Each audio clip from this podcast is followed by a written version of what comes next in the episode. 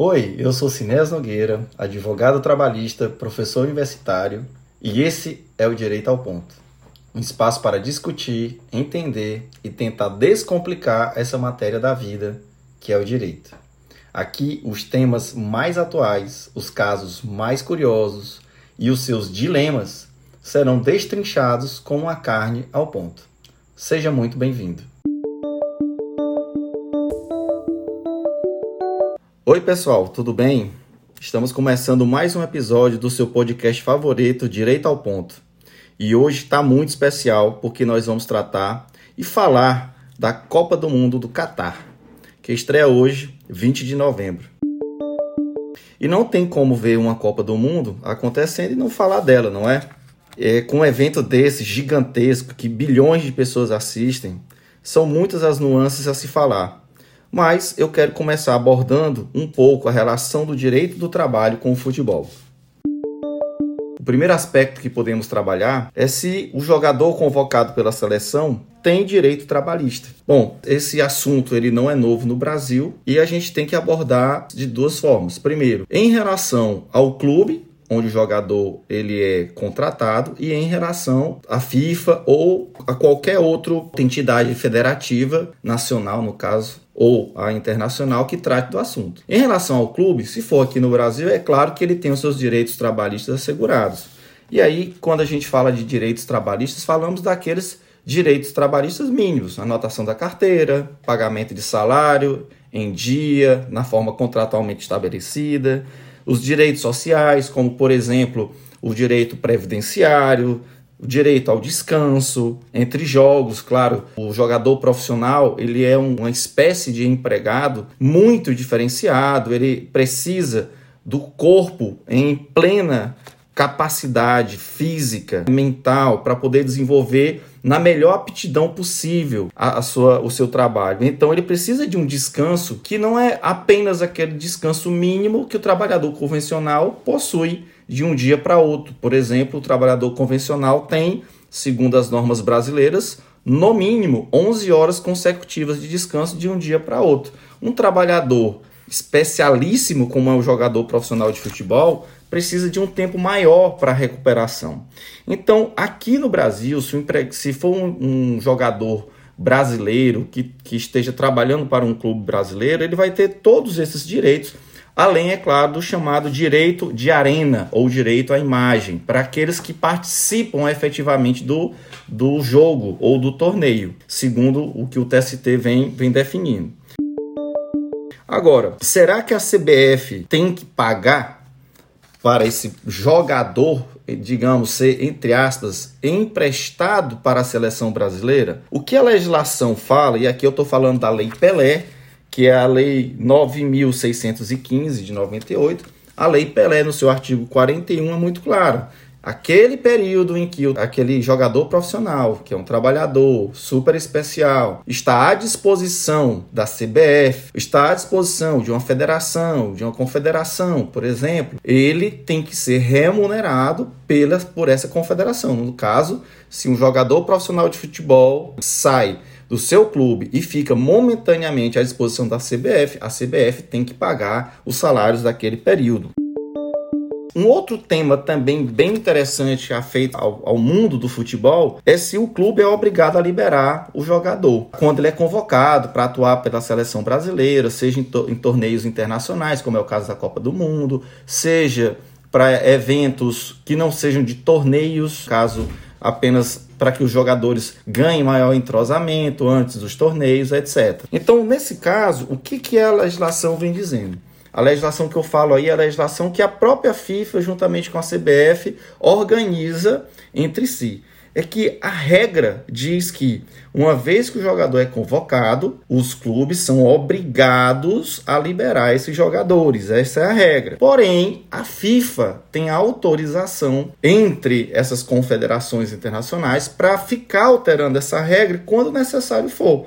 Então, por exemplo, nós tivemos uma situação com, como essa na época da, a partir principalmente de outubro de 2020. A gente observa pelas notícias em geral sobre esse, esse aspecto de que A FIFA, juntamente com a CBF, criou essas travas para que não liberasse o jogador de futebol, por exemplo, que tivesse é, em quarentena, que tivesse em um, em um momento de alto isolamento, de pelo menos cinco dias, restrição de viagem de algum momento. Então, tirando essas situações, se o jogador tivesse essas condições mínimas de, de saúde observadas, aí sim a empresa, no caso o clube de futebol brasileiro, era obrigado a liberar esse jogador. E o clube internacional também, já que eu estou falando da FIFA, que é uma entidade de caráter internacional. Então o clube é obrigado a liberar? Sim, como regra. Existem exceções que de tempos em tempos a FIFA e as confederações de futebol mundo afora podem renegociar.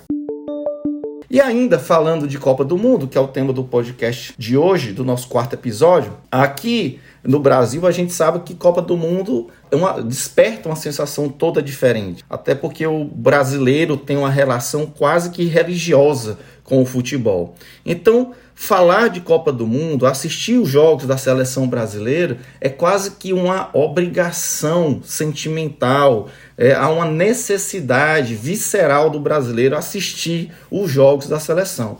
Mas durante a Copa os jogos não caem em dias que não são úteis. Os, os jogos da Copa, eles são é, há uma tabela feita exatamente para que haja um descanso entre, entre os jogos durante esse torneio e que aqui e acolá vai cair numa terça, numa quarta, numa quinta, nem sempre vai cair num domingo, etc. Todo mundo sabe disso. Então, aqui no Brasil, para nós somos trabalhadores brasileiros, empregados brasileiros, se o jogo da seleção, da nossa seleção brasileira, Canarinho, cai em um dia que é útil, o empregador ele é obrigado a liberar esse empregado para ir para casa assistir o jogo? É feriado nesse dia? O que, é que a gente pode dizer? Vamos dividir isso em duas esferas. Na esfera do direito público, servidores públicos, ok? E na esfera do direito privado, os trabalhadores da iniciativa privada. Na esfera do direito público, o ente federativo, a União, o Estado, o Distrito Federal, etc., eles podem instituir o chamado ponto facultativo, desde que isso seja regulamentado. Via de regra, é um decreto. Então, prefeito, o, o governador, o, a, a presidência da República, a presidência do Senado, da Câmara, etc., esses, essas autoridades podem instituir ponto facultativo por meio de normas administrativas específicas. Tudo bem, e isso, via de regra, historicamente acontece no Brasil sem nenhuma confusão, é algo até por, para nós brasileiros tido como normal, esperado. Porém, no direito privado, na seara do empregado privado, o seletista, vamos, vamos ser bem específicos, nós temos duas situações que acontecem. Primeiro, se houver um acordo ou uma convenção coletiva da categoria assinado com o empregador ou assinado com os sindicatos empregadores, nesse caso tem que ser observado o que está estabelecido nessa norma coletiva. Então, por exemplo, se a norma coletiva diz que o empregador é obrigado a liberar e remunerar, então é uma obrigação que as partes ajustaram e assim será feito. Porém, se não há um acordo, se não há uma convenção coletiva, o que, que nós entendemos? Entendemos que, por se tratar de um direito individual, portanto, se o empregador liberar o empregado, não poderá exigir desse empregado que ele venha em outro dia para, entre aspas, compensar essa ausência. Sinés, de onde é que você tira isso? Bom, eu tiro isso de muitos aspectos, mas eu vou colocar dois principais. Vamos falar do primeiro, no direito do trabalho individual, há uma regra que diz que você primeiro tem que trabalhar para depois folgar. E nunca o inverso. Então, se o empregado quer sair para poder assistir os jogos, os jogos da seleção brasileira, esse empregado, juntamente com o empregador, eles têm que fazer com que o empregado trabalhe um pouco mais antes dos jogos e depois acertar com esse empregado que no dia do jogo ele estará livre do trabalho, ou um período inteiro, oito horas, ou metade de um período. O que não pode, segundo a nossa legislação, é fazer com que o empregado saia para assistir o jogo e depois o obrigue a compensar. Isso não existe na nossa legislação. Só um parênteses aqui. Isso existiu na nossa legislação na época da pandemia, porque era uma situação excepcional e estava na lei. Como nós não estamos mais em situação excepcional e a lei não permite isso, ao nosso ver, o empregador que não tomar esse cuidado de primeiro fazer o empregado trabalhar para criar uma espécie de banco de horas, etc., ele não pode obrigar esse empregado, se ele falta, se ele se ausenta no dia do jogo, ele não pode obrigar esse empregado a compensar porque a compensação ela pede a regra de que primeiro você tenha trabalhado antes. E o segundo aspecto que eu, que eu levo em consideração para esse meu posicionamento é a própria súmula 118 do TST, que ela diz que os intervalos concedidos pelo empregador voluntariamente, aqueles que não estão previstos em lei, não estão previstos em acordo ou norma coletiva, representam tempo à disposição do, da, da empresa e, portanto, não podem ser acrescidos na jornada final. E se forem acrescidos, serão tidos como jornada extraordinária, deverá ser pago como, como se fosse uma espécie de hora extra. Então, eu tenho dois fortes argumentos. Um, da teoria geral da legislação trabalhista, que a gente encontra isso dentro da CLT, e outro da jurisprudência consolidada do TST para dizer que se o empregador quer fazer com que o empregado, entre aspas, compense aquele dia que ele não vai trabalhar porque ele está assistindo o jogo da seleção brasileira. Então esse empregador tem que agir de maneira preventiva.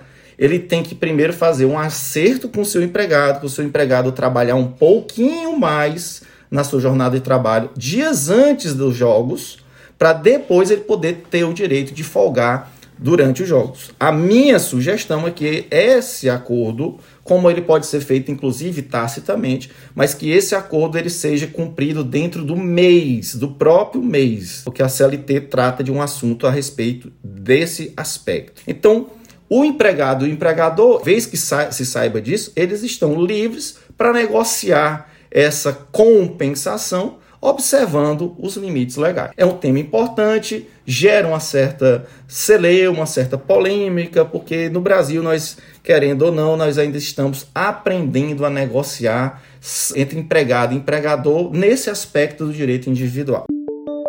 Terceiro tema que eu também quero abordar nesse podcast de hoje sobre a Copa no Catar é que aqui no Brasil, quando nós tivemos a Copa, o Brasil foi ultra fiscalizado pela OIT, ultra fiscalizado pela FIFA e extremamente fiscalizado pelos órgãos internos de fiscalização que nós temos. Ministério Público do Trabalho, Ministério do Trabalho e Emprego, sociedades, a sociedade civil organizada, como por exemplo sindicatos, bancos que só emprestavam dinheiro caso houvesse uma contrapartida de responsabilidade so, é, é social das empresas. Então nós temos um mecanismo de proteção muito grande para o trabalho.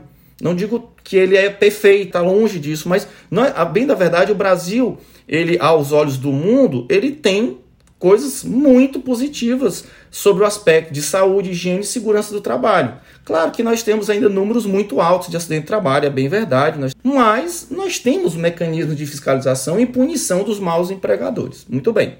Por que, que eu estou falando isso? Porque recentemente o país, Catar, sede da Copa, ele tem sido denunciado pelas péssimas condições para os trabalhadores, principalmente nas áreas de construção civil, construção dos estádios, construção da infraestrutura, eventos, serviços, coisas que são importantíssimas para que uma Copa do Mundo aconteça, como por exemplo aconteceu aqui no Brasil. Bom, então fica aquela pergunta: um país, uma entidade internacional pode interferir na soberania de outro país que é soberano? Claro que não. A FIFA não pode interferir.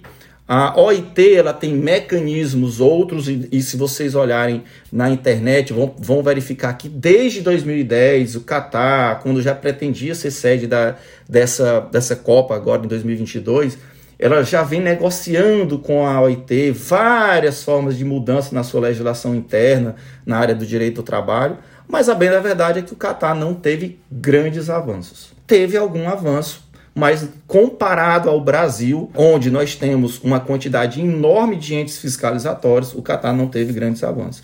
Então, a OIT não pode interferir diretamente, a FIFA não pode interferir diretamente. Aliás, parênteses, Hoje se há um movimento muito grande internacional para que a FIFA cubra esses custos com trabalhadores que perderam a vida. Dizem os números de algumas entidades internacionais que mais de 6.500 trabalhadores morreram durante esse período de preparação do Catar para que o país pudesse sediar a Copa do Mundo, né? Estão colocando isso na conta da FIFA, há um movimento muito intenso internacional.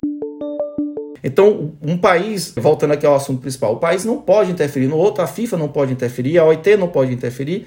Quem tem que tomar partido disso é o próprio país. O Catar tem que procurar melhorar as condições de trabalho para os seus trabalhadores, principalmente no que diz respeito à saúde, higiene e segurança dos trabalhadores.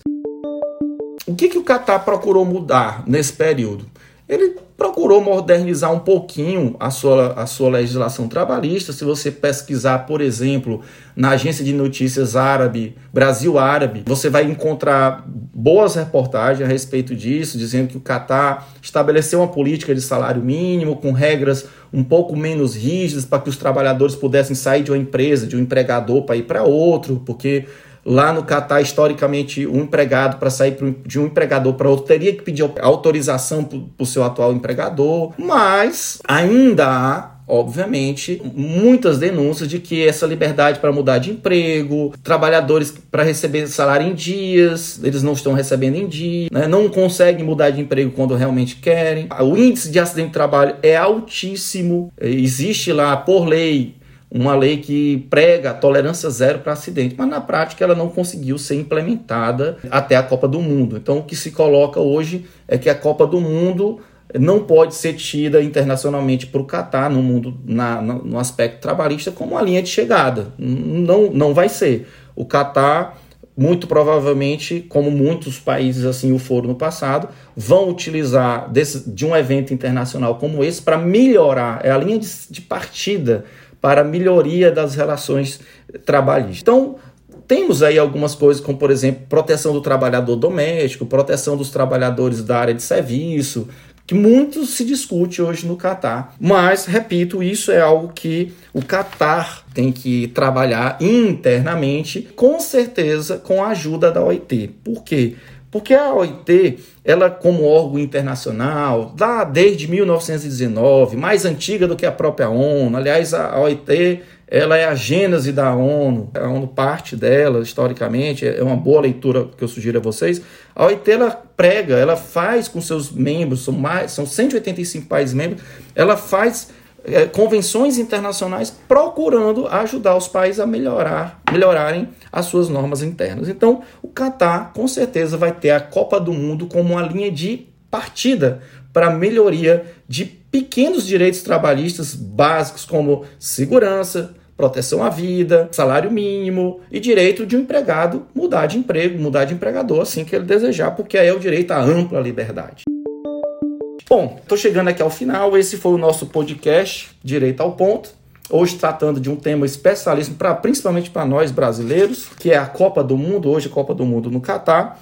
Espero que vocês tenham gostado bastante desse nosso, nosso papo. Desejo que a gente se divirta em mais uma Copa do Mundo e que o Brasil, obviamente, seja hexa. Repetindo algo que eu ouvi esses dias. Hexa Copa vem. Então eu espero muito que essa Copa venha também. E se você quiser deixar uma sugestão, comentário, dúvida, envia para podcast de direito ao ponto, arroba gmail.com ou lá no meu Instagram, arroba Cineas. Eu te espero até o próximo episódio e quero muito que você comente, dê sugestões e participe com a gente para a gente melhorar nosso podcast cada vez mais. Até breve.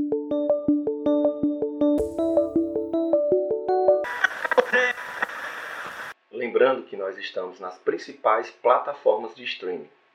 Segue o Direito ao Ponto no Spotify e avalia o nosso podcast. Adiciona no Apple Podcasts. Se inscreve no Amazon Music, curte no Deezer e faça parte da nossa comunidade no Orelo para não perder os episódios.